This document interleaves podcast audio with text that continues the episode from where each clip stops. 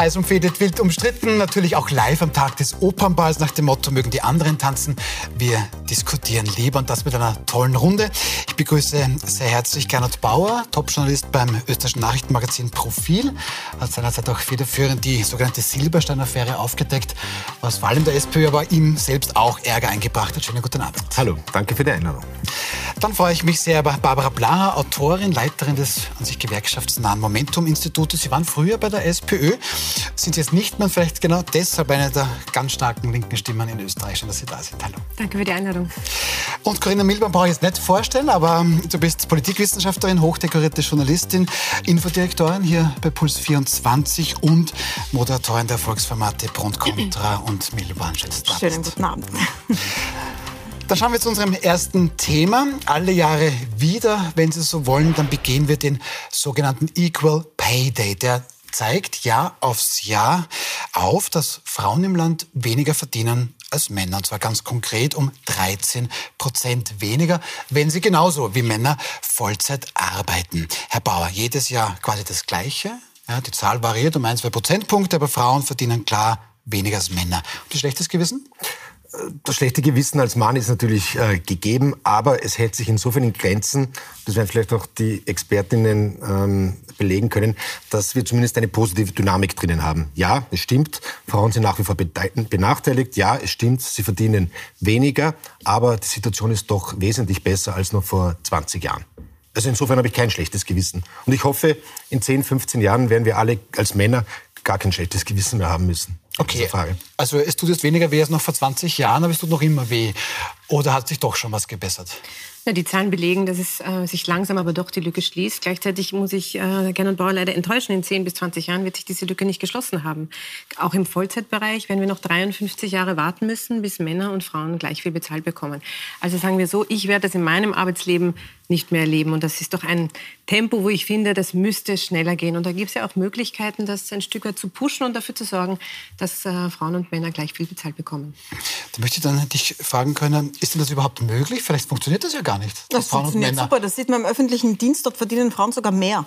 5 Prozent mehr. Deswegen haben wir überhaupt diese 13 Prozent Unterschied. Wenn man sich nämlich nur Arbeiterinnen anschauen wird, dann wären es fast 30 Prozent.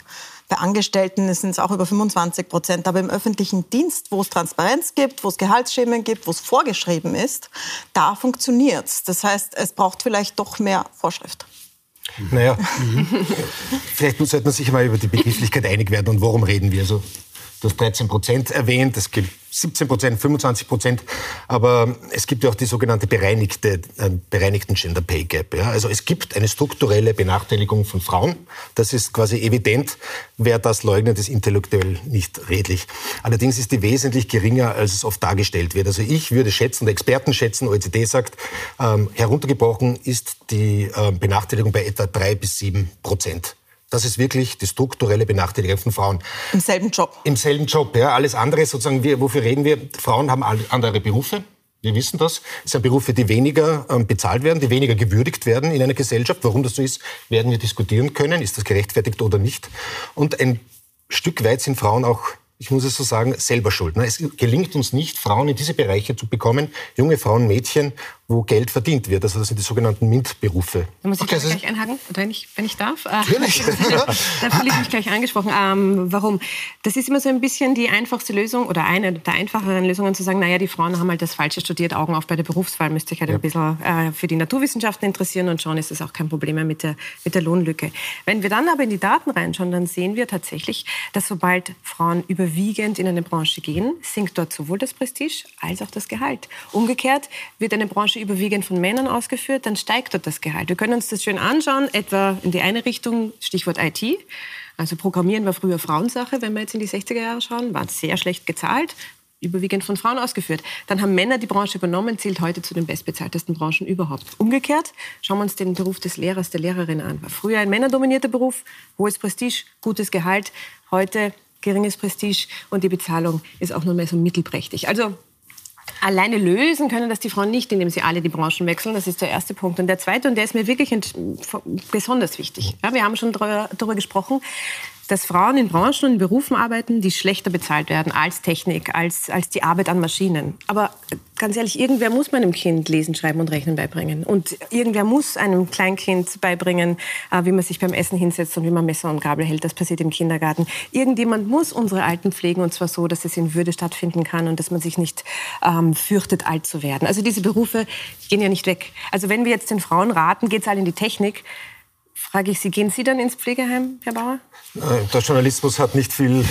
Printjournalismus ist eine schwierige Branche. Sie wissen, es sind sehr viele Jobs abgebaut worden. Also wenn ich es körperlich kann, äh, dann würde ich es mir, ich weiß nicht, ich glaube, ich würde es nicht zutrauen. Ich habe so einen Respekt vor dieser Arbeit. Ich auch, Wir ich wissen auch. alle, wie schwer die ist Ja. von Gewehr. Also das ist wirklich, bist du psychisch belastet und leider macht den leider niemand mehr in Österreich. Na, Wir finden zu wenige äh, Menschen, die in der Pflege arbeiten wollen mit österreichischer Staatsbürgerschaft, sondern darum müssen wir Leute äh, aus anderen Ländern, aus Osteuropa holen. Was Sie angesprochen haben, dass äh, Berufe automatisch an Prestige verlieren. Nicht automatisch Oder gesagt, aber tendenziell, wenn Männer, dazu. wenn dort Frauen auch stärker vertreten sind. Ich kenne diese Umfragen natürlich. Ne? Da gibt es ja immer das Gegenargument, zum Beispiel, das sind die Ärztinnen. Ne? Mittlerweile haben wir mehr Medizinstudentinnen oder Ärztinnen, die holen sehr stark auf. Ich hätte nicht gewusst, dass jetzt der Beruf des Mediziners, der Medizinerin jetzt an Prestige verloren hat. Nur weil jetzt auch viel mehr weibliche Ärzte in Krankenhäusern und privat Ja, Aber trotzdem verdienen außerhalb des öffentlichen Bereichs auch die Ärztinnen weniger als die Ärzte. Das ist auch dort so. Es ist ja auch so, wenn Sie sagen, dass diese sieben bis zehn Prozent im selben Job sind, das ist ja an sich schon ein Wahnsinn. Das ist wirklich nur das Geschlecht. Das Strukturelle ist aber, dass Frauen gar nicht denselben Job bekommen. Weil in den Vorstandsetagen keine Frauen sitzen, außer dort, was vorgeschrieben ist. Also das heißt- Und das ist auch Teil dieses Gender Pay Gaps. in den Vorstandsetagen ist es nicht vorgeschrieben. Es ist Ja, in den Aufsichtsräten vorgeschrieben. vorgeschrieben. Und Deshalb deswegen haben wir bei sind den dort kaum Aufsichtsräten Frauen. Frauen, aber in den Vorständen Ja. eben nicht. Okay, da ist schon einiges drinnen. Ich würde einmal gerne verstehen, was du auch mit mehr Vorschriften gemeint hast. Und was ich auch gerne verstehen möchte, das nehme ich jetzt gleich noch dazu in die Frage. Ähm, es ist vollkommen richtig. Ja? Irgendjemand muss mir lesen, schreiben, Gabel halten, auch beibringen. Warum ist das noch immer scheinbar für die Frauen halt das Hobby? Ähm, und wir machen das gar nicht, weil wir sind ja wichtiger, wir werden jetzt Chirurgen. Ähm, und wenn ich das beide zusammennehme, wie kann ich das mit einer Vorschrift lösen? Ja. Also Vorschrift, erstens mal kann man genauer vorschreiben, dass diese Diskriminierungen abgestellt werden. Das ist derzeit zu wenig vorgeschrieben. Es gibt keine Transparenz. Die meisten Leute wissen auch nicht, was die Männer im gleichen Job verdienen, weil es ist nicht vorgeschrieben, das offen zu legen. Wo das passiert, ist es schon mal einfacher, überhaupt das einzuklagen. Aber selbst wenn es eingeklagt wird, wir kennen Fälle, ist das bis jetzt immer den Frauen auf den Kopf gefallen. Und ich finde, das muss sich ändern. Das ist schon mal das Erste, dass im selben Job die Frauen das Gleiche verdienen wie die Männer. Und das Zweite ist, dass man darauf achten muss, dass die Branchen, wo hauptsächlich Frauen arbeiten, nicht automatisch schlechter bezahlt werden. Es ist ja so, dass von Frauen einfach erwartet wird, dass sie per Geschlecht gerne Alte versorgen und kleine Kinder versorgen, weil es ihnen so liegt und sie das eh gern machen. Das, schwingt ja immer so mit dabei und es wird ganz Was wenig... ist denn die Erfüllung mit der Frau, jetzt Mutter zu sein? Ne? Genau, oder, oder auch halt Alte zu pflegen. Aber das ist Schwerstarbeit, körperliche Schwerstarbeit. Warum ist es schlechter bezahlt als zum Beispiel eine Baubranche? Oder warum ist es weniger wert, als ein Auto zu richten, zum aber schon- Beispiel? da habe ich eine- Und da ist auch bei den Kollektivverträgen was schief. Warum sind diese Kollektivverträge niedriger und warum greift da niemand ein? Da kann man eingreifen, es wäre sogar sehr leichter einzugreifen. Es könnte zum Beispiel der Wiener Bürgermeister eingreifen. Zum Beispiel, oder ja. die Landeshauptfrau von Niederösterreich. Oder der, Landes-, der SPÖ-Landeshauptmann von Kärnten. Weil die Berufe, die wir hier ansprechen, Pflegerinnen, äh, Kinderpädagoginnen, Volksschullehrerinnen, das sind ja alles kommunale Berufe. Ja, voll. Die zahlt ja die öffentliche Hand. Also der Bürgermeister von Wien braucht sich nur hinstellen und sagen, ich erhöhe jetzt die Gehälter der von der Stadt beschäftigten Pflegerinnen, Krankenschwestern, Lehrerinnen und der Gender Pay Gap in Wien würde sich automatisch, würde sich sehr rasch Und schließen. hat nicht so Nur das viele. Probleme. Aber da hätten wir- da hätten Warum wir- tut das nicht? Ja. Wieso tut er das Ich denke, nicht? Frau Blacher kennt sich gut aus in der SPÖ. Na, warum macht das der Herr Bürgermeister nicht, das, was Herr Bauer vorschlägt? Weil die öffentliche Hand hier natürlich dann vor einem Ausgabenproblem steht. Dieselben Menschen, die sagen, Ja, aber der Gleichheit kann Bürger- ja nicht ein Aus- Moment, Ausgabenproblem Moment, Moment. sein. Dieselben Menschen, die jetzt sagen, naja, der Bürgermeister könnte einfach die Gehälter erhöhen, sind die Leute, die dann auch in die Zeitung schreiben, uh, wir haben hier ein Schuldenproblem und da kann wohl jemand nicht wirtschaften. Also wenn wir sagen, wir wünschen uns einen starken Sozialstaat und wir wünschen uns eine öffentliche Hand, die ordentliche Gehälter zahlt ja, und hier stark auch ins Investieren geht, weil sind wir uns ehrlich, wir haben in Österreich von zehn Kindergartenplätzen sechs, die nicht mit einem Vollzeitjob kompatibel sind. Also wir brauchen nicht nur bessere Löhne, sondern auch einfach mehr Plätze und qualitativ bessere Plätze. Wenn wir das ernst meinen, dann müssen wir auch die Frage stellen, wer bezahlt das? Ja, wir, wollen hier, wir wollen hier nicht erst Wien kritisieren, schauen wir doch gemeinsam auf die harten Zahlen. Mhm. Der Gender Pay Gap, der eben heute, äh, auf den heute aufmerksam gemacht wird mit dem Equal Pay, das bedeutet, Frauen haben bis heute, seit 1. Januar, gratis gearbeitet. 47 Tage sind das schon, während wir Männer schon verdient haben. Das ist dann jetzt hier in Österreich ein, ein, ein Gehaltsunterschied von 13 Prozent. Und weil wir es auch Wien angesprochen haben, Wien ist da österreichweit tatsächlich am besten. Da sind wir bei 3 Prozent Unterschied. Vor Adelberg dagegen bei 22, Steiermark, Tirol, Oberösterreich minus 16 bis minus 18. Ähm, sind wir ein sehr konservatives Land ähm, und auch wenn es irgendwelche Lippenbekenntnisse, die es ja gibt, Corinna, sind wir halt erzkonservativ und in der Stadt, ja, da kann die Frau ein bisschen arbeiten gehen, aber am Land bleibst schon zu Hause. Mit Gefälle nämlich Richtung Westen, Richtung mein Bundesland Tirol. Stimmt, Aber die Tiroler. es liegt nicht daran, dass die Frauen zu Hause bleiben. Diese 13 Prozent beziehen sich auf Vollzeit. Vollzeitjobs. Also da ist die Natürlich, ja, Teilzeit ja. noch gar Ja. nicht drinnen. Wenn man die Teilzeit mit reinrechnet, Ist dann ist dieses Gefälle noch viel schlimmer, Ja. weil am Land die Frauen viel, viel mehr Teilzeit arbeiten. Aus dem simplen Grund, dass es nicht anders geht. Es gibt so wenig Kinderbetreuung und die Männer sind erstens nicht bereit, zu Hause zu bleiben und zweitens würden auch, wird auch das Haushaltseinkommen so stark sinken, dass es oft sich gar nicht ausgeht. Das heißt, wenn man das noch reinrechnet, dass wir traditionelle Rollenbilder haben, dann schaut es noch ganz anders aus. Hier reden wir von Vollzeitberufen. Frau Blacher, Ja, Moment, wir sind, wenn Sie aus Tirol sind, ich bin aus Salzburg, also ich möchte schon sagen, dass also im Westen der, der Leben nicht nur Almöhis und, und, und, und Dorfdeppen, ja, sondern das sind sehr moderne Länder und auch dort gibt es eine gewisse, auch dort wird es eine Dynamik geben. Es ist in den Landeshauptstädten sicher ganz anders in Innsbruck als, als, im, als im Landeck, im Bezirk Landeck. Äh, natürlich, das ist ein Problem, die 13 Prozent, bitte mich zu korrigieren, ähm, berücksichtigt halt wieder nicht äh, den jeweiligen Beruf, der ausgeübt wird. Also auch da kann man dann nur raten, Tirol, weiß ja keiner, ist ja auch ein halt Industriestandort. ist, weil Ja. Frauen halt dort, wo sie Genau. arbeiten, wenn- schlechter bezahlt Tirol, werden. jeder glaubt Tirol, weil Sie aus Tirol sind, jeder glaubt Tirol ist ein Fremdenverkehrs- und das Zillertal und Ötztal und Fremdenverkehr. Tirol ist in Wahrheit auch ein großer Industriestandort. Ne? Da gibt es tolle Unternehmen. Da wäre auch die Möglichkeit, dass mehr Frauen in diesen Unternehmen arbeiten, ne? Ingenieure werden. Ne? Eine, eine unglaublich tolle Universität, Innsbruck als Universitätsstandort. Ne? Also da könnten auch Frauen noch mehr Karriere Ja, dann, dann nehmen, wir, nehmen wir vielleicht nochmal dieses Argument auch ein bisschen auf. Ähm, es hat vor Jahren Martina Salomon im Kurier geschrieben, ja, wir Frauen sind auch selbst ein bisschen verantwortlich, weil wir das eben jetzt nicht tun. Ähm, das heißt, bekommen Frauen erst dann gleich bezahlt, wenn sie genauso sind wie Männer, also sprich die gleichen Berufe machen, nichts auf die Kinderbetreuung zählen. Müssen Frauen erst Männer werden, um gleich bezahlt zu werden? Also ich möchte zumindest äh, kein Mann werden. äh, nein, aber das ist eine ganz interessante Frage. Und hier sind wir eigentlich mittendrin in der Debatte zur Frage von, welche Arbeit hat in unserer Gesellschaft welchen Wert? Das ist ja genau das, was wir gerade diskutiert haben. Britische Ökonomen und Ökonominnen haben sich mal angeschaut, welcher Job volkswirtschaftlich der wichtigste ist, der am meisten Bedeutung hat. Also für jeden Euro, den die Person verdient, die diesen Job ausführt, hat die gesamte Gesellschaft einen Mehrwert von 11 Euro. Hört sich interessant an, denkt man sich, was könnte das sein? Da hat uns die Corona-Krise gelehrt, aha, das sind eher die Systemerhalter und ganz konkret ist es die Reinigungskraft, die im Krankenhaus putzt. Weil die Leute dann kürzer im Krankenstand sind, keine Superbakterien sich entwickeln, die Leute also auch schneller wieder fit sind und schneller wieder in ihre Berufe zurück können. So, wenn wir uns jetzt anschauen, was verdient die Reinigungskraft im Krankenhaus, dann kriegt die netto Vollzeit 1107 Euro. Das ist wirklich, wirklich beschämend wenig in diesem Land. Das sind übrigens überdurchschnittlich viele Frauen. Der Frauenanteil in der Branche ist weit über 80 Prozent. So. Und wenn wir uns da, stellen wir die Frage umgekehrt. Welcher Beruf ist volkswirtschaftlich der sozusagen schädlichste? Für jeden Euro, den die Person verdient, verlieren wir als Gemeinschaft 50 Euro?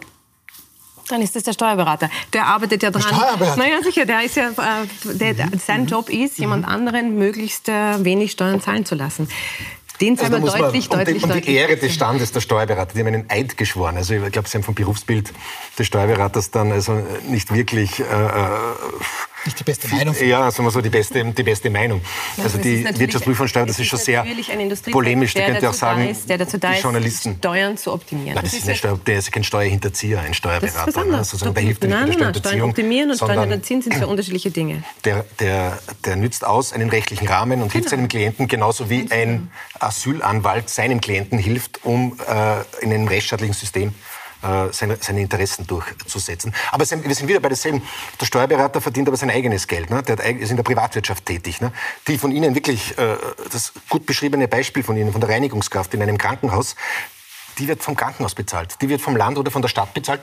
Der Landeshauptmann Doskozil, da muss man ihn loben, der hat einen, einen Mindestlohn jetzt äh, eingeführt und vor allem für die Landesbediensteten besser gestellt. Das könnten andere Landeshauptleute, ÖVP oder SPÖ, ja auch tun. Das ganze Problem wäre, wäre gelöst.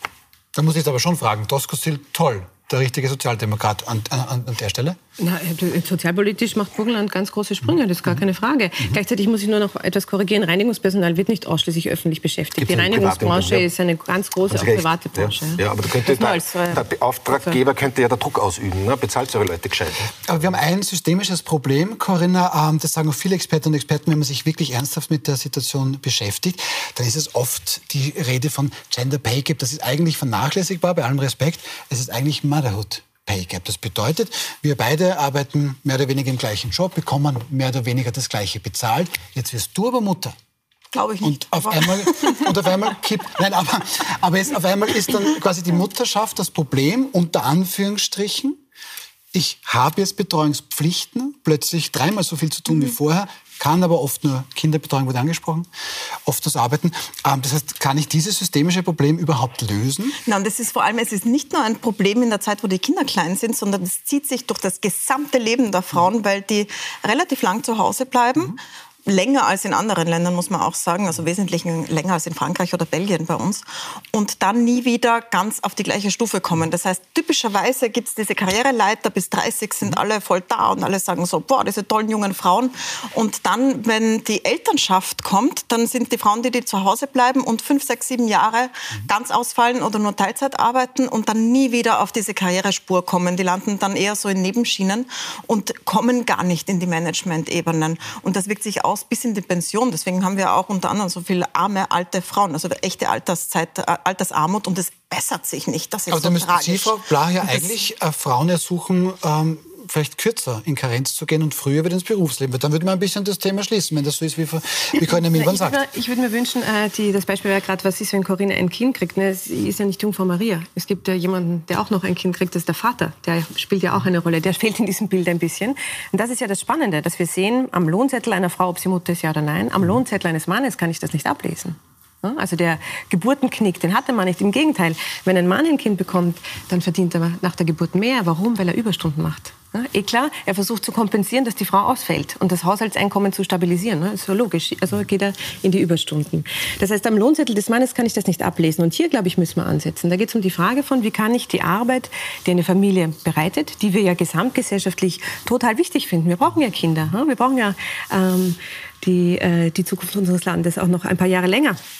Wie kann ich die also gerecht verteilen? Was kann ich da tun, damit Vater und Mutter das so aufteilen können, dass beide einem Beruf nachgehen können und trotzdem die Zeit mit ihrem Kind auch genießen können? Ich bin auch gar kein Fan der Idee, dass man, weiß ich nicht, nach acht Wochen das Kind sofort Vollzeit in eine Kinderbetreuungseinrichtung, so qualitativ sie auch sein mag, gibt, sofort wieder Vollzeit arbeiten geht. Und das ist die Erwartungshaltung an Mütter und Väter. Finde ich nicht. Ich finde, wir sollten uns eigentlich gerade als entwickelndes Land leisten, dass wenn Menschen entscheiden, eine Familie zu gründen, wir ihnen auch die Zeit geben, die es braucht, sich um dieses Kind gut zu kümmern, es kennenzulernen, in diese neue Rolle zu finden, da einen guten Start zu haben. Das geht nicht von heute auf morgen. Gerhard Bauer vom Profil. Ähm, ganz ehrlich, wir brauchen alle Kinder. ja, aber wir wollen das auch. Aber offensichtlich sagen wir Männer, Dankeschön, viel Glück zu Hause, gell? Und eine Stunde am Tag bin ich schon der gute Vater. Aber sagt, ich, du gehst jetzt mal in Babypause.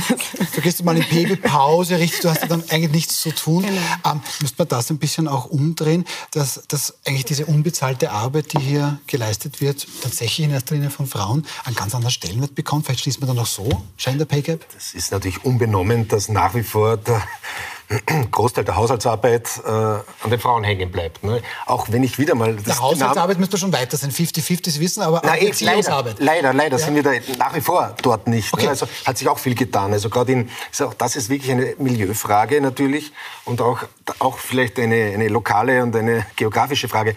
Sie haben das angesprochen, was kann, wie kann man das ändern? Ja? Das stimmt natürlich, mit Druck werde ich das nicht so einfach ändern können, vielleicht mit ein bisschen steuerlichen Maßnahmen. Es geht natürlich um Bewusstseinsbildung. Ja? Und jetzt wage ich mal die These, dass in äh, höher gebildeten äh, Milieus der Karenzvater schon eine ganz respektable Figur ist. Ne? Da gibt's keinen, der wird nicht mehr verarscht am Stammtisch, ne? wie das vielleicht früher der Fall war. Also ich glaube, auch da sind wir auf einem guten Weg, noch nicht bei den Skandinaviern, aber ich sehe so diesen Notstand, äh, den sehe ich nicht mehr. Und die Frauen, die Karenz, also was Sie vorher besch beschrieben haben, diese Karenzkarriere, also, oder die Berufskarriere, wenn eine Frau bis 30 arbeitet, dann ihr Kind kriegt und dann ist sie quasi stalled, ne? dann steht sie an. Das handelt sich aber offenbar um eine gebildete Frau, wahrscheinlich um eine Akademikerin bei der ist sie schon selbst gewählt, wie lange sie Na, das stimmt in, gar nicht. In, das wird doch die Kassiererin wird nicht Filialleiterin. Kassiererin ist was anderes.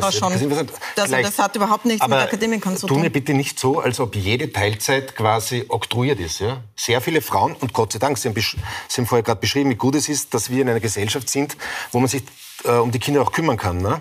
Na, Moment. Jetzt ganz kurz, noch 30 Sekunden, dann, dann, dann lassen wir gern widerlegen. Und wir sind auch in einer Gesellschaft, in einer wohlhabenden, wo sich Frauen auch selber dazu entscheiden, gebildete Frauen, äh, ihr Recht auf Teilzeit quasi auch wahrzunehmen und gerne Teilzeit arbeiten. Es ist immer nicht nur oktroyiertes Schicksal. Ja, aber warum nur die Frauen und nicht die Männer? Auch das müssen genauso. wir schon erklären. Ist es, auch die Männer machen es. Das Die- stimmt die natürlich. Zahlen sagen das stimmt nicht. natürlich. Naja, es sind wenige. Natürlich, die Zahlen sind horrende. Ne? Wir haben also Na, 10 Prozent der Männer gehen in Teilzeit und 50 Prozent der Frauen. Also die Zahlen sprechen eine klare Sprache. Ne? Da müsste man der Arbeitgeber vielleicht auch. Aber es wird jetzt, wo wir Arbeitnehmer natürlich am längeren Ast sitzen, wird auch die Teilzeit attraktiver. Also in jüngeren, in jüngeren Schichten, das wissen Sie, wird Teilzeit auch für Männer immer attraktiver. Ne? Sie wollten noch was sagen. Genau, ich wollte da ganz kurz einhaken, weil ich glaube, das ist ganz wichtig, dass wir uns über die Frage der Rollenbilder da schon noch Gedanken machen, weil die werden nicht von alleine verschwinden. ne? Also da geht es schon noch um die Frage, was können wir dazu beitragen und was kann auch die Politik dazu beitragen. Andere Länder gehen ja da schon in eine Richtung. Sie haben Skandinavien schon angesprochen. Das ist ja nicht vom Himmel gefallen, dass die Männer dort gerne Hintern auswischen. Also ist ja nicht so, als, würden die, als hätten die sich drum gerissen. Das war ja jahrelang ganz bewusste Gleichstellungspolitik, die dort passiert ist. Ich möchte dafür ein Beispiel geben. Island zum Beispiel hat entschieden, okay, Väterkarenz ist uns wichtig. Warum? Weil uns alle Zahlen zeigen, Väter, die wirklich in Karenz gehen, kümmern sich nachher mehr um ihr Kind. Die sind engagierter als Väter, verbringen mehr Zeit mit ihrem Kind und wir sehen in den Daten auch, dass Kinder, deren Väter sich engagieren, glücklichere Kinder sind. Also alle Beteiligten haben was davon. So, was sagt also Island? Wir machen die Väterkarenz verpflichtend. Das heißt, es gibt ein Jahr Elternzeit, ähm, sechs Monate geht die Mutter, sechs Monate geht der Vater. Geht der Vater nicht, verfällt diese Zeit. Die Mutter kann nicht stattdessen ein Jahr gehen. Und siehe da, das funktioniert ganz gut. Auch weil die Arbeitgeber jetzt wissen, es ist egal, ob sie einen Mann oder eine Frau anstellen. Wenn ein Kind kommt, ist er für ein halbes Jahr draußen. Wäre auch eine interessante Forderung, die dann jetzt in, wir haben das die Woche erlebt mit, mit dem Martin Kocher Aussage, wenn man dann in Österreich sagen würde, passt, wir kürzen letztlich die Karenz, wiewohl ich aber diese Aufteilung sehr, sehr gut finde. Lassen Sie uns doch bitte. Wobei er ja auch die Väter vergessen hat. Weil er hat Der Herr ja Koch hat gesagt, auch die es soll Väter für vergessen, Mütter ja. nicht gelten, aber was ist mit den Vätern, die doch Es gibt, es gibt wenige Väter, die auch in, in Elternteilzeit gehen, weil eben die sagen, passt, das machen wir doch gemeinsam, weil das Kind ist nicht Geschenk von mir an dich, sondern unsere Angelegenheit. Aber da hat Herr Kocher vergessen. Gut, aber der ist genug gescholten worden die Woche. Wir schauen zu unserem nächsten Thema. Die sogenannten Klimakleber sind in dieser Woche nicht nur, aber vor allem in Wien natürlich mit ihren Straßenblockaden das große Thema. Wir wollen eigentlich gar nicht jeden Tag über dieses Thema sprechen, aber heute gibt es da schon einen Anlass, den wir uns ein bisschen genauer ansehen möchten. Der Wiener Polizei wird nämlich bei der heutigen Straßenblockade in Wien unnötig hartes Vorgehen vorgeworfen, und zwar hier von der letzten Generation Österreich so konkret. Es ist wirklich zum Weinen. Die Polizei hat heute äh, eine Kollegin von mir ganz brutal einfach von der Straße gerissen, obwohl sie schon längst geklebt hat. Ähm, das, das ist mit unserer Verfassung einfach nicht vereinbar. Und ähm, wir haben Rechte und wir hätten gern, dass die auch eingehalten werden. Ähm, wir widersetzen uns den, äh, den Regeln da absichtlich, weil wir verzweifelt sind. Wir haben einen Grund, dass wir das tun und der Grund ist gerechtfertigt. Und ähm, die Geschichte wird zeigen, dass, dass, dass das extrem unfair war, was die heute gemacht haben. Und wir werden das verfolgen und äh, wir werden da, also die Polizei hat damit ihre Chance gespielt, uns für diese Aktion dazu bestrafen. So, also die erste Reaktion der letzten Generation Österreich vor Blaha. Bundeskanzler Karl Nehammer nennt in dieser Woche Klimaaktivisten, Zitat, Saboteure der Gesellschaft. Man möchte härtere Strafen prüfen. Die FPÖ überhaupt von Klimaterroristen. Ähm, es gab heute ein minutenlanges, zorniges Hubkonzert in Wien. Jetzt scheint auch die Polizei mal genervt zu sein. Erleben wir da eine Zuspitzung? Eine Zuspitzung erleben wir auf jeden Fall, vor allem eine Zuspitzung in der Rhetorik unter anderem der Politiker und der Politikerinnen. Da ist nicht unschuldig daran auch, äh, dass wir gerade hinter wichtigen Landtagswahlen stehen. Also Niederösterreich hat ja gerade erst gewählt. Da hat ja auch die jetzige Landeshauptfrau, sagen wir mal, die Gunst der Stunde genützt, um ein paar billige populistische ähm, Forderungen auszuteilen. Aber schauen wir mal, was da ganz prinzipiell passiert. Wir sehen hier eine äh, kleine Gruppe von Klimaaktivistinnen, von Klimaschützerinnen, die sich sehr darum bemühen, das Thema Klimaschutz in die öffentliche Debatte zu bringen. Und das durchaus auch durch äh, aktivistische Maßnahmen. Jetzt kann man sagen, gefällt mir nicht, nervt mich. Gleichzeitig wissen wir, dass, die, dass das Recht, seine Meinung in der Öffentlichkeit zu sagen, per Demonstration oder Aktion, ein ganz grundlegendes und ein sehr, sehr wichtiges ist. Ähm, dass ich auf jeden Fall finde, das gehört geschützt und gehört nicht bei einem kleinen, ähm, kleinen, kleinen Stürmchen, wie wir es jetzt gerade erleben, sofort äh, unter den Bus geworfen. Im Gegenteil. Und hier ist mir vor allem auch wichtig, Folgendes zu sagen. Sozialer Fortschritt ist zu allen Zeiten nur errungen worden, indem man der Mehrheitsgesellschaft aus Nerven gegangen ist. Es ist noch nie gelungen, was zu, äh, was zu schaffen, indem man Bitte und Danke gesagt hat oder wir haben heute schon über die Frauen gesprochen. Wir haben das Wahlrecht für die Frauen nicht erkämpft, indem wir brav in der Küche sitzen geblieben sind. Die Frauen haben sich die Gleichstellung vor dem Gesetzgeber nicht erkämpft, indem sie gesagt haben, ich bleibe zu Hause und koche das Mittagessen. Nein, die waren auf der Straße, die haben Protestaktionen gemacht, die waren lästig. Damit entsteht Druck und Druck führt zur Veränderung. Das ist das, was die Klimaaktivistinnen jetzt gerade tun, dass wir über das Thema diskutieren, ist Ihnen zu verdanken. Also eigentlich der gute Protest und da hat jetzt eigentlich die Politik zu folgen, die Polizei nett zu sein. Ähm, was denken Sie darüber? Also, die Politik und die Verwaltung dieses Falls, die Polizei hat vor allem dem Recht zu folgen und äh, den Gesetzen zu folgen. Und wenn ich diesen Fall sehe, wenn da tatsächlich das so war, dass da eine Demonstrantin verletzt wurde durch das Eingreifen eines Polizisten, dann gilt genau das, was bei jeder anderen Demonstration auch gilt. Also wenn hier jemand zu Schaden kam, dann wird es äh, ermittelt werden und dann wird es Folgen geben, egal ob das jetzt jemand ist, ein Klima, eine Klimakleberin, ein Klimakleber ist, ob das jemand ist auf einer Menschenrechtsdemo und ja, selbst wenn das jemand war, der auf einer FPÖ-Demo ähm, ähm, verletzt wird gegen den Impfzwang, ja, das ist schon klar. Widersprechen würde ich bei der These, dass Fortschritt, gesellschaftlicher Fortschritt nur quasi über die Straße möglich ist. Natürlich sind das ähm, Frauenwahlrecht, Frauenwahlrecht angesprochen. Mir würde einfallen natürlich, dass der Kampf gegen die Atomkraft auch teilweise natürlich auf der Straße ausgetragen wurde. Aber mittlerweile haben wir doch eine Gesellschaft, eine Zivilgesellschaft und Mechanismen. Da ist es, glaube ich, nicht mehr notwendig, äh, immer zu Verwaltungsübertretungen äh, zu greifen. Man kann Volksbegehren starten, man kann Petitionen errichten, man kann in einem normalen Rahmen demonstrieren. Aber das haben Jetzt, Sie alles versucht. Das hatten wir alles. Das hat naja, aber sie waren noch nicht ganz, sie waren auch nicht ganz äh, erfolglos. Erst dieser Tage wurde, wieder, wurde das aus für korrigieren Sie mich bitte, für, für Verbrennungsmotoren 2035 in der EU ähm, beschlossen. Also die waren ja erfolgreich. Man muss natürlich auch schon noch, bin ich bei Ihnen, die, die Kirche im Dorf lassen. Also da kleben sich junge Leute und es sind in Wien, glaube ich, 20, 30 Personen kleben sich an. Ich meine, würde ich dort im Stau stehen, würde ich auch hupen, glaube ich, und würde, würde durchdrehen und würde mich wahnsinnig ärgern. Nur das sind keine Saboteure, wie das der Bundeskanzler nennt. Also das sind schon gar keine Terroristen. Also das ist absurd. Grüne Milbaum, sehr spannend. Wir diskutieren über die Form des Protests, nicht über den Anlass des Protestes. Ähm, da muss ich aber schon auch die Frage stellen, Fridays for Future, das ist es das Zitat eines Klimaklebers diese Woche in Wien. Der meint, ja, ist nett, aber die kommen nicht mal mehr in den Zeitungen vor, wenn die mal demonstrieren. Die haben eigentlich gar nichts bewegt, aus dem nicht die Debatte befördert. Passt das so?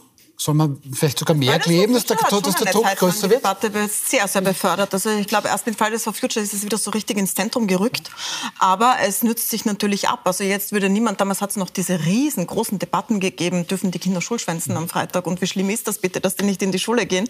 Jetzt sind wir bei den, und dann hat einfach niemand mehr darüber berichtet. Ich glaube, deswegen auch die Eskalation, die da stattfindet. Und ähm, die wollen ja nicht sympathisch sein müssen sie auch nicht. Um einen, es gibt so einen, ein Fenster, in dem diskutiert wird und äh, da gibt es gewisse Extrempositionen und wenn auf der einen Seite keine da ist, dann rutscht es einfach in die andere Seite. Mhm. Und wir haben sehr starke wirtschaftliche Interessen, die dagegen sprechen, das System zu ändern, was notwendig ist. Es muss sehr viel geändert werden, mhm. um diese, damit die Politik einhält, was sie sich selbst auferlegt hat.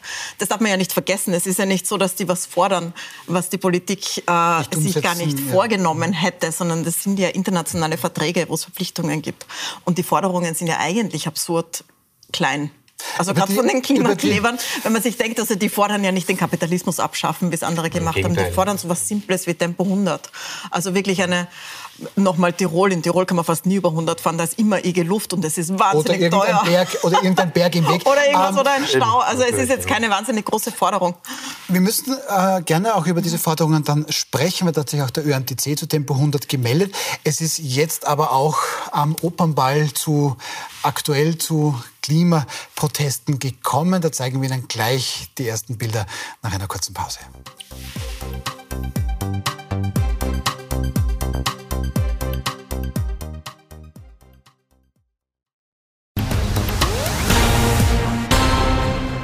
Äh, so einer, der gerne den Red Carpet ein bisschen stürmt, ein bisschen unkonventioneller äh, ist. Äh, was sagst du? Okay. Der hier tanzt, kennen wir. Während Sie im Luxus baden, ist ganz klar, dass die Klimakrise von denen verursacht wird, die auch hier sind. Die reichsten 10% verursachen mehr als die Hälfte der Treibhausgasemissionen während die WKÖ und der Harald Mara mit seinen tausenden schweren ähm, Logen hier. Ihr brennt aber sowieso, ihr brennt sowieso auch, wenn wir nicht ja, tanzen. Wir, ja? Unsere Welt brennt auch. Ja, wir kämpfen auch für deine Welt, auch wenn du es nicht willst.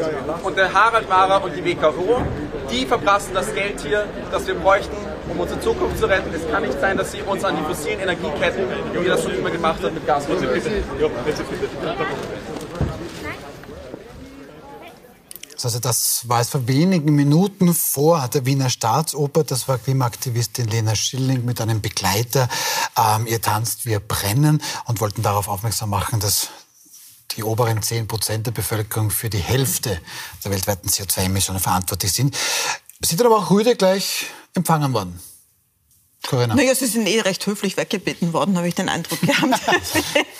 Ich finde auch, die Polizei ist insgesamt recht höflich, bis auf die wenigen Ausnahmen. Und da auch äh, war, glaube ich, zu erwarten, der Protest heute. Es ist äh, eine sehr zugespitzte Lage. Und die, ich finde das, was der Herr mit dem Zylinder sagt, interessant, weil er streitet ja gar nicht ab, dass die Erde brennen wird, sondern er sagt, so ist ja wurscht, brennt sowieso. Und ich glaube, das ist so ein Teil dieses Generationenkonflikts. Es gibt viele, die sagen so, ja, das ist eh schon wurscht, wir schaffen es eh nicht. Verdienen wir noch Geld, solange es geht quasi. Und diese junge Generation, die sagt so, Moment, uns trifft es persönlich, das können sie nicht machen. Ich glaube, das hat man da ganz gut gesehen. In dem Fall im Frack- und Abendkleid. Also ganz ohne Klimakleben. Ähm, naja, aber es ist eine politische, ein politischer Kommunikationsakt ein gelungener gewesen. Der junge Herr, also das war der alte im Zylinder, ich glaube, das war ein deutscher Staatsbürger, der ist natürlich besonders forsch. Der junge Demonstrant, sehr fesch auch im, im, im Frack, hat das gut gemacht. Ja, das ist, dazu ist es da. Vielleicht zu unserer Zeit wäre ein Plakat etwas größer gewesen wahrscheinlich. Das war eh schon sehr, sehr, sehr höflich. Nur inhaltlich ist es natürlich ein bisschen Unfug, das muss man sagen. Also die große die große äh, Botschaft ist natürlich ziemlich, also Industriegesellschaften, reiche Staaten mehr ähm, verbrauchen und umweltschädlicher sind, stimmt natürlich. Ne? Ich glaube, da ist hier, hier Konsens. Ja? Aber dieser Wahrheitsanspruch ist ein bisschen ähm, irritierend. Man draußen stehen zwei junge äh, äh, Menschen gut angezogen. In weit könnten die gleich reinlaufen und bei der Eröffnung mitmachen, weil bei der Eröffnung sind ich weiß nicht, 200 junge Menschen, die halt jetzt gern tanzen an diesem Abend. Und die sind deswegen keine schlechteren Menschen als die Frau Schilling und der junge Herr. Also ich höre jetzt daraus ein bisschen Inszenierung, äh, dieser Wahrheitsanspruch, vielleicht sogar diese apokalyptische... Ähm, ja, Sie haben schon recht mit Ihren Klima. Sie haben schon recht denken, mit Ihren Hinweisen. Wie denken, Sie, wie denken Sie darüber, Frau Blau? Ich denke, dass das ein durchaus äh, symbolisch gut gewählter Ort war für diese Form des Klimaprotestes. Also die äh, Demonstrantin hat ja auch klar gesagt, das oberste Prozent ist verantwortlich für 50 Prozent der Emissionen. Und damit müssen wir auch ganz konkret sagen, das ist ja auch in reichen Gesellschaften nicht gleich verteilt. Also jemand, der sagen wir, im Gemeindebau lebt und jetzt jeden Euro gerade dreimal umdreht, nicht zuletzt wegen der Teuerungskrise, der verursacht naturgemäß nicht so viele Emissionen wie jener, der jetzt gerade am Opernball tanzt und sich locker eine Karte um fast 400 Euro leisten kann oder eine Loge um 23.000 Euro. Logischerweise steigt mit unserem persönlichen Vermögen auch die Möglichkeit zu konsumieren und wir wissen, dass ein wichtiger Treiber in dem Kontext der Klimakrise der Konsum ist. Jeder, der dort hier am Opernball ist, hat wahrscheinlich nicht, äh, ist wahrscheinlich nicht mit der U-Bahn gekommen, sondern hat vielleicht drei Autos oder zumindest eines und so weiter und so weiter und so weiter. Also hier mit dem Finger, ähm, den Finger in die Wunde zu legen und klar zu sagen, wir müssen auch über Verteilung sprechen, wenn wir über die Klimakrise sprechen, das ist auf jeden Fall äh, die richtige Botschaft. Aber das heißt jetzt ein bisschen für mich, um dieses Argument zu nehmen, eat the rich, Aber es ist so wahnsinnig Probleme. höflich, oder? Ich kann mich erinnern, als ich in der Schule war, in den 80er Jahren, da gab es auch Opernball-Demonstrationen. Da war in Bayern diesen großen ne? Protesten gegen ein Atomkraftwerk, die dann oder eine Atomwiederaufbereitungsanlage in Wackers, äh, Wackersdorf. Wackersdorf, genau. Und damals hat das anders ausgesehen. Da waren, also zumindest was ich im Fernsehen gesehen ja. habe, da sind Straßen blockiert worden, da sind Steine geflogen. Da hat es große, dabei, ne? da hat es also riesengroße Demonstrationen gegeben. Ja. Und jetzt sind es so zwei höfliche junge Menschen Aber auf dem Red Carpet. Dann, dann, dann, frage ich Sie, Herr Bauer, ich höre da jetzt Super Eat the Rich, weil die haben halt so viel Geld, dass sie so viel CO2 ausstoßen können. Und das ist perfekt. Die, denen nehmen wir das Geld weg, weil dann haben wir gleich zwei Probleme gelöst, die Umverteilung und das Klima ist gerettet. Ist es so einfach? Na, so einfach ist es nicht. Und die Kolleginnen, Sie sind ja schärfer als die zwei, also im Ton und wesentlich quasi wirksamer ne, als, die zwei, als die zwei jungen, die zwei jungen Demonstranten. Also ich hoffe, die sind ähnlich rhetorisch heute noch ähm, ähm, ähm, heftig äh, wie Sie. Der Opernball, ich meine, das ist natürlich ein Symbol, aber wenn wir jetzt den Opernball so hinterfragen, wie Sie das gerade tun, dann müssen wir alles hinterfragen. Ne? Da muss ich sagen, den Liveball, den gibt es zwar nicht mehr, aber der Liveball hat noch viel mehr CO2 äh, verursacht, weil dort sind die ganzen Promis aus New York sogar eingeflogen. Ne? Also, und, das, und da könnte ich auch sagen, Eat the Rich. Also ich glaube, dass der Liveball genauso dekadent dann ist, wie Sie den Opernball zeichnen. Wir müssten jeden Ball eigentlich dann wahrscheinlich aber abstellen. Wir müssten, Rapid dürfte, eine Rapid-Loge kostet noch mehr wahrscheinlich als eine Opernball-Loge. Ne? aneinander vorbei, Herr Bauer. Mir ist nicht konkret darum gegangen, eine, eine Tanzveranstaltung. Ja, nein, nein, ich, ich möchte es nur richtig stellen, glaube ich. Vielleicht bin ich da auch missverstanden worden. Mir, mir geht es jetzt gar nicht so sehr konkret darum, eine Tanzveranstaltung zu verbieten, sondern mir ging es um die Frage von, was passiert da symbolisch. Und wir haben heute zum Beispiel die Zahl gehabt in den Medien, ähm, auf dem Opernball ganz konkret tanzen 21 Milliarden Euro. Da, dafür stehen die äh, Menschen, die dort sind. Ich gebe ein anderes Beispiel. Wenn ich weiß, dass die 100 reichsten Menschen in Österreich so viel besitzen wie 5,5 Millionen Österreicherinnen und Österreicher zusammen, dann sehe ich, dass ich in der Verteilung eine extreme Ungleichheit habe. Und die kristallisiert sich in dieser Veranstaltung natürlich ein Stück weit auch sichtbar. Das, ist, äh, das erklärt die Symbolik dieses Balls ein Stück weit.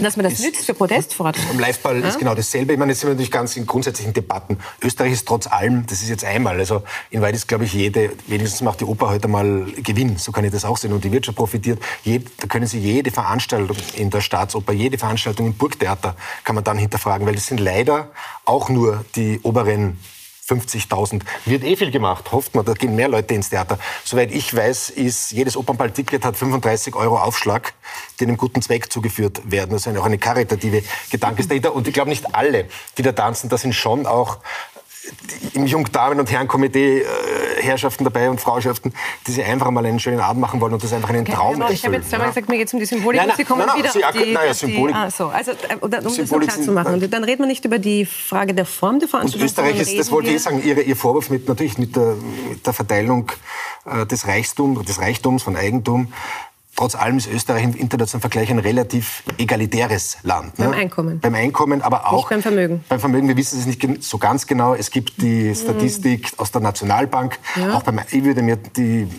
nicht immer methodisch unumstritten ist. Trotz allem sind wir, glaube ich, ein egalitäres Land, vor allem deswegen, weil wir diejenigen die unter die Räder kommen, ja auffangen, weil unser Sozialstaat ja äh, profitiert, Gott sei mhm. Dank, Gott sei Dank leben wir da. Mhm. Und dieser Sozialstaat wird halt auch durch die, wenn da jetzt die, was wurde, Harald Mara oder die OMV ähm, wurden angesprochen oder andere Industriebetriebe, die zahlen halt auch Steuern, ne, dass dieser, dass der, dieser Sozialstaat auch ähm, ja, also auch Mindestsicherungsempfänger zahlen Steuern, weil die gehen auch, auch einkaufen und auch, müssen darum Mehrwertsteuern zahlen. Auch Leistungsträger, natürlich. Das ist, äh, ja. Aber das ist ein ganz spannender Punkt, den wir gerade besprechen. Die Frage von, wie ungerecht äh, darf es denn sein? Und ich finde, wir können wir können schon aussprechen, was ist. Und wir brauchen nicht zu tun, als hätten wir die, wir, wir könnten es noch detaillierter wissen, weil jeden Mindestsicherungsbezieher ziehen wir aus bis auf die Unterhose und kontrollieren die Zahnbürsten, bevor wir ihm ein bisschen was geben. Das machen wir bei den wirklich Superreichen nicht. Aber wir sind da, da schon großzügig. Tappen, wir tappen da einfach ziemlich im Dunkeln, was auch damit zu tun hat, dass wir keine Vermögenssteuern haben in dem Land. Jetzt ist es aber schon so, dass alle Nationalbanken europaweit im Auftrag der EZB sich anschauen, wie die Vermögensverteilung ist. Das macht in Österreich logischerweise die Nationalbank hier. Und äh, dazu sagen, naja, die Zahlen werden wohl nicht stimmen, finde ich ein bisschen schwierig. Die Nationalbank bemüht sich mit den Daten, die zur Verfügung stehen, die Vermögensverteilung in Österreich darzustellen. Und die sagen ganz klar, ein Prozent der Menschen in Österreich halten mehr als 50 Prozent des Vermögens. Also da kann man von einer egalitären Gesellschaft nicht wirklich sprechen. Und einen zweiten Punkt, den Sie gemacht haben, den finde ich sehr spannend. Sie sagen ganz richtig, wir haben Gott sei Dank einen Sozialstaat, der im Notfall einspringt und Leute, die unter die Räder kommen, auffangt. Das finde ich total wichtig und von größter Bedeutung. Gleichzeitig müssen wir uns die Frage stellen, wer finanziert den Sozialstaat? Der kommt aus unseren Steuern. Und wenn ich weiß, dass von 100 Steuereuros 80 von den Menschen kommen, die arbeiten gehen und die einkaufen gehen, aber nur vier aus dem Vermögen, und ich gleichzeitig aber weiß, wie das Vermögen in dem Land verteilt ist, muss ich sagen, da habe ich eine Schieflage, die gehört ein bisschen gerade. Ja, aber Schieflagen hat jeder seine Zahlen. Ne? Also den, natürlich kommen die aus den Beiträgen. Da kann ich genauso gut sagen, da gibt es genug Statistiken, die zeigen, wie viel äh, Prozent der Lohnsteuer eigentlich von den Reichsten tatsächlich kommen. Und Lohnsteuer macht nun mal sehr viel aus. Also ich glaube, also die Reichen zahlen auch sehr viel Steuer sogenannten Reichen. In Wahrheit haben wir eine breite Mittelschicht in Österreich. Und es profitiert ja nicht nur die Ärmsten, sondern der Sozialstaat ist ja eine, und die befürworte ich, eine große Umverteilungsmaschine. Und auch die Arbeiterkammer sagt, dass die funktioniert. Und ich bin bei Ihnen. Ne? Man kann reden über Vermögensteuern, dann, wenn im Gegenzug halt wirklich auch dann die Einkommen auf Arbeit gesenkt werden. Nur als gelernter Österreicher weiß ich, am Ende haben wir Vermögensteuern und die, die Steuern und Abgaben auf den Lohn. Aber ihr verweist euch da ein bisschen in eine Eat-the-Rich-Debatte, die das Klimaproblem nicht an sich löst. Also gleichere Gesellschaften können das sicher besser lösen als komplett ungleiche. Aber wenn man eine sehr gleichberechtigte Gesellschaft hat, wo alle fossile Energie verbrauchen, dann wird das die Klimakrise auch nicht gelöst. Ja, Lena Schilling hat sich ja da an die Fersen von Harald Mara geheftet. Die taucht ja überall auf, quasi auch in der Wirtschaftskammer selbst und eben jetzt auch am Opernball. Da geht ja auch Jane Fonda. Ja, auch hier. Ja. Sogar Jane Fonda hat sich heute schon das ist ein Schulterschluss über Generationen gegen die OMV als Sponsor ausgesprochen. Da geht es natürlich um einen, um einen, Systemwechsel darin, welche Energie verwenden wir und äh, nicht vordergründig um eine Etheridge-Sache. Aber wir sind ein bisschen ganz kurz, wenn ich noch, auch noch ganz kurz was sagen darf. Äh, ich finde toll, also ihr beide habt das quasi, habt das nächste Thema schon eingegeigt. Wir sind nämlich beim Opernball. Es ist meine wunderschöne Anmoderation, völlig unnötig, weil ich wollte sagen, der Ball der Reichen und Schönen. Kritiker sagen, als ich der Ball der Reichen. Aber okay, nein, bleiben wir da schon ein bisschen dabei. Ähm, Corinna, wir haben gerade vorher ein bisschen das Thema gehabt, dass vermutlich diese Gender Pay Gap Sache Frauen und Männer gemeinsam lösen müssen. Ist es da vielleicht auch ein bisschen, wenn man hier die Debatte anschaut, dass auch hier natürlich wohlhabende und weniger wohlhabende Menschen das gemeinsam lösen müssen und dass da ständig irgendwo die Spaltung auftritt und dann ist die Jungen auf die Alten, die Armen auf die Reichen. Ist das vielleicht ein bisschen zu viel und bringt das Debatte gar nichts? Ich glaube, es wäre ein bisschen naiv, wenn man denkt, dass reiche Menschen freiwillig gemeinsam das lösen. Da gibt es, glaube ich, ganz wenige. Eine davon ist ihre Spenderin, eine reiche Erbin, die sagt, sie möchte gerne mehr Steuern zahlen, aber ich habe jetzt bisher nur die eine gehört. Aber ich finde, der Opernball ist auch das Falsche dafür. Der Opernball ist, Österreich ist nicht so ein klassenkämpferisches Land, dass da jetzt wirklich Leute sagen würden, ihr dürft da nicht tanzen und das äh, stört uns, diese Protzerei. Im Gegenteil. Die Leute sitzen daheim mit einem Glas Sekt und wären gern selbst dabei und äh, gehen selbst neidisch. auf Bälle. Äh, okay. Jede Feuerwehr und jede Schule hat einen Ball. Also es wäre ein bisschen absurd. Ich glaube gar nicht, dass es neidisch ist, sondern es ist einfach, die empfinden es als Teil ihrer eigenen Identität in Österreich. In anderen Ländern wäre das sicher anders. Da gibt es sicher mehr Klassenkämpferisches. Aber man sieht ja, es hat ja auch eine Demonstration gegeben heute, die dieses Thema in den Vordergrund gestellt hat. Und ähm, die war, äh, sagen wir mal, nicht sehr gut besucht, mhm. weil das nicht so ins Herz trifft. Sogar in einer Zeit, wo die Leute wirklich wenig Geld haben und am Ende von Monaten wissen, wie sie weiterkommen sollen, wollen sie feiern und auch beim Feiern zuschauen. Aber Frau Bla hat ja an sich recht. Also die, die, die Steuern auf Arbeit sind in Österreich überproportional hoch und die auf Vermögen, jetzt sind wir in diesem Bereich Erbschaftssteuer, Vermögensteuer, tatsächlich gering. Ähm, ist es dann dem Österreicher einfach gesagt einfach wurscht? Erstens einmal zählt sich jeder selbst zur Mittelschicht, auch wenn okay. er nicht dazugehört, ähm, und denkt, es könnte ihn selbst treffen. Also er könnte ja genau das reich werden so, und dann ja, könnte ja. ihm auch was noch. Also es gibt dieses Gefühl der Gerechtigkeit sehr wenig verbreitet in Österreich. Deswegen gibt es ja nie eine Mehrheit für Erbschaftssteuern. Obwohl es eigentlich leicht erklärbar wäre, wenn alle anderen Länder, fast alle anderen haben Erbschaftssteuern. Die USA, Großbritannien, Deutschland, alle haben Erbschaftssteuern, weil sie sagen, da ist ja keine Leistung dahinter. Da kann sich und die, die allgemein etwas wegnehmen. Aber die haben sonst eine wesentlich geringere Steuer. Noch gar nicht so nicht, wesentlich naja, geringer in Deutschland. Aber in Österreich aber, ist es so, nein, mein Vermögen, weil es könnte mich ja selbst treffen.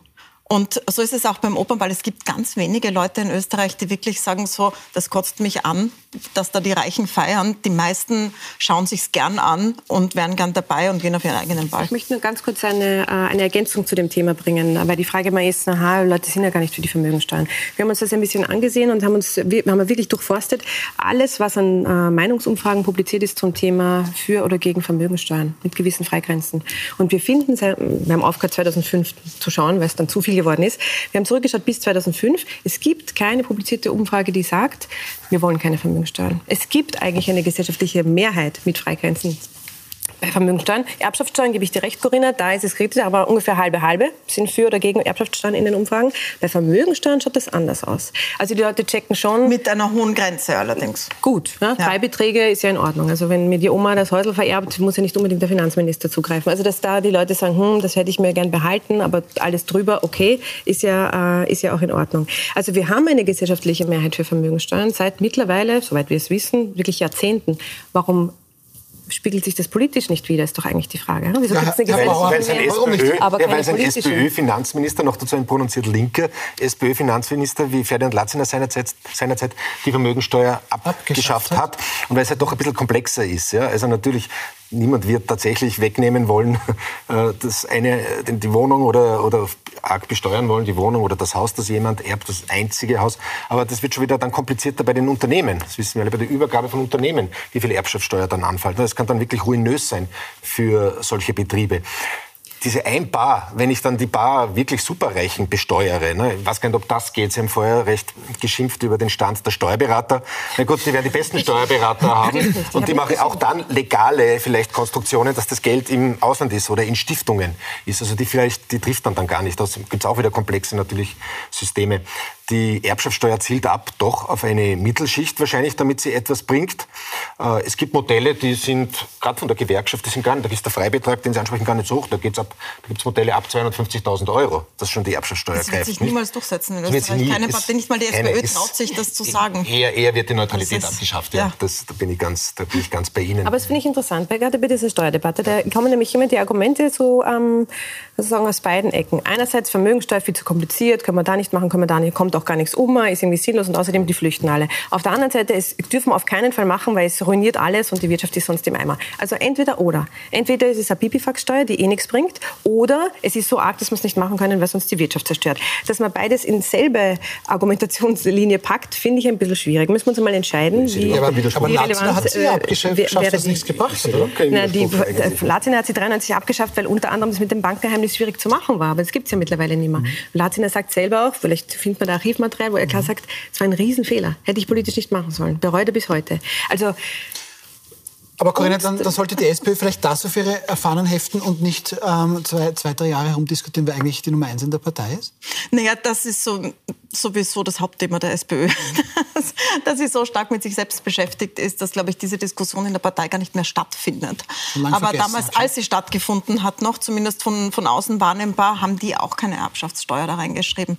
Die haben sehr, wenn dann mit sehr, sehr hohen Freibeträgen und haben es gleich Millionärssteuer genannt. Ich glaube, nicht mal das würden sie sich jetzt mehr trauen, wo Einfamilienhäuser plötzlich auch schon über die Million rutschen jetzt mit der Inflation. Das heißt, die sind wahnsinnig vorsichtig bei dem, weil sehr, sehr viele Österreicherinnen und Österreicher nicht dafür sind.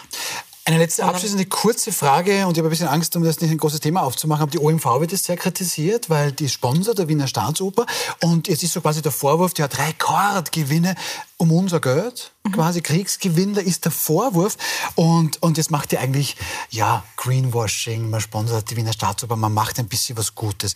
Wie, wie sehen Sie, ist dieser Vorwurf zu hart oder berechtigt?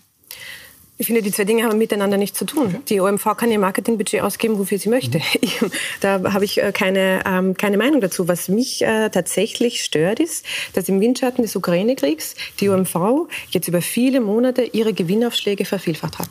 Also die Übergewinne, die wir uns im letzten Jahr anschauen können, das vierte Quartal wurde ja gerade gemeldet, liegen bei mehr als drei Milliarden Euro. Das ist ein beträchtlicher Batzen, muss man klar sagen. Und den haben alle Menschen, die an der Tankstelle sich ihren Diesel, ihren Benzin holen, im letzten Jahr einfach die gezahlt. sollen aber ab, abgeschöpft werden. Ne? Ah, diese diese dies- nein, das ist- Übergewinne. diese Übergewinne werden jetzt abgeschöpft. Wir haben uns, auch das wurde schon ausgerechnet, abgeschöpft werden Summen. 150 Millionen Euro. Das ist ein bisschen wenig, Von aber diesen werden abgeschöpft. Dann wird das Ja, vielleicht noch genauer, genauer berechnen können. Also, und eins muss schon darauf hin, wem gehört denn, wem gehört denn die OMV? Ne? Also ein großer Teil der OMV gehört uns allen. Ja, jeder, dritte, jeder dritte Euro geht nach Abu Dhabi. Also geht nach Abu Dhabi, aber ein großer Teil gehört auch, gehört auch Österreich. Da könnte auch die, es ist syndiziert mit Abu Dhabi. Also da müssen wir schon ein bisschen uns selbst dann auch in der Nase nehmen. nicht die klugste Entscheidung, einen Teil der ehemals staatlichen Mineralölgesellschaft ge- ausgerechnet an Ölscheichs zu verkaufen und sich davon abhängig zu machen von denen, die vom hohen Preis profitieren und die das auch noch liefern, wo man dann hinpilgern muss, um Entscheidungen zu treffen, die jetzt tatsächlich, wo die Politik wirklich gefragt Also, wäre. aber jedes Land, jedes entwickelte Land hat einen Erdölkonzern, teilweise teilstaatlich oder. Aber nicht alle haben. Abu Dhabi mit aber. Ja, aber sozusagen die, die OMV ist ja Und kein. nicht alle haben mit der Die Gazprom OMV ist solche ja kein, Verträge natürlich, das ist wieder abgeschlossen eine wie die OMV. aber die OMV, es war eh noch konkret ein, ein, ein CEO, der das gemacht hat, unter tatkräftiger Mithilfe auch des, des Sebastian Kurz. Aber OMV oder Mineralölkonzerne und vor allem die OMV, das ist nichts Schlechtes prinzipiell. Ne? Das sind Unternehmen, naja, es wird dargestellt das Moment mal. böseste Unternehmen des ganzen Landes. Nein, nein, nein, aber sie haben nein, zu nein. viel Gewinne gemacht, die halt... Sie Ja, haben die aber- vervielfacht, weil sie gewusst haben, es geht sich gerade aus. Ja? Und Die da, Frage ist, investieren Sie die jetzt in eine Energiewende oder tun sie das nicht? Ja, Shell hat schon Das angekündigt, sie werden keinen. Cent investieren. Genau. Ihre Naja, Übergewinne. Shell, die OMV. Aber die Wien Energie ist dann fast mindestens oder zumindest 10 oder zur Hälfte genauso böse wie, äh, wie die OMV. Ne? Auch dort gibt es Erdgas. Also, Also da bringen wir es zusammen, weil wir so ein bisschen nach SPÖ gesprochen haben. Da gab es doch mal einen Bundeskanzler, der hat gemeint, es sollte nicht sein, dass in Österreich der Würstelstand mehr Steuern zahlt als manche Konzerne. Da werden viele Konzerne jetzt etwas dagegen haben, weil sie sehr viel zahlen. Bitte?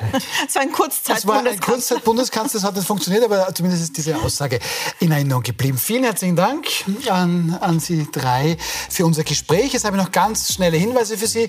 Ähm, durchschnaufen aus wild umstritten Sicht. Am Montag geht es dann spannend weiter mit PR-Berater Rudi Fussi, mit Klimaaktivistin Lena Schilling. Da werden wir dann vermutlich auch noch über die Aktion heute ein bisschen sprechen können und mit Ex-Vizekanzler und Ex-FPÖ-Chef Heinz-Christian Strache. Und jetzt bitte bleiben Sie dran, weil es kommt aktuell der Talk mit den Themen der Wochen, mit, mit der Woche mit meinem lieben Kollegen Meinhard Knapp.